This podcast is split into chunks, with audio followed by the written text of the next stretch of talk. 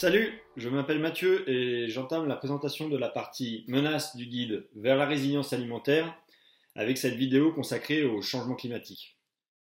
Alors le changement climatique, ce n'est pas quelque chose de nouveau. En suivant l'évolution du climat sur une échelle de temps de plusieurs centaines de milliers d'années, on constate que celui-ci varie continuellement.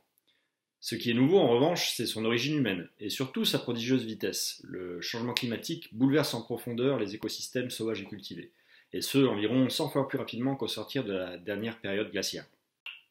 C'est donc quelque chose de totalement inédit pour nos sociétés humaines, qui avaient toujours bénéficié jusqu'à aujourd'hui d'une très grande stabilité climatique pour se développer, depuis l'avènement de l'agriculture il y a environ 10 000 ans. Cela engendre des dégradations de fond, comme la baisse des rendements agricoles, les tensions sur l'usage de l'eau et la propagation de maladies et de ravageurs de cultures. Par ailleurs, le changement climatique nous expose davantage aux événements météorologiques extrêmes, à la fois en fréquence et en intensité. Prenons l'exemple des vagues de chaleur et des sécheresses à répétition en Europe en 2018 et 2019.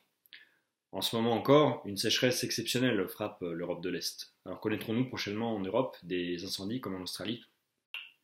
Dans ce contexte imprévisible, la fragilité du système alimentaire industriel menace directement nos besoins vitaux. Par des expositions répétées au manque de nourriture, par des conflits pour l'accès aux terres qui resteront suffisamment fertiles. Des vagues massives de réfugiés climatiques et alimentaires se profilent. En bref, le changement climatique et son impact sur l'alimentation agit comme un démultiplicateur de crise, à la fois sociale et politique.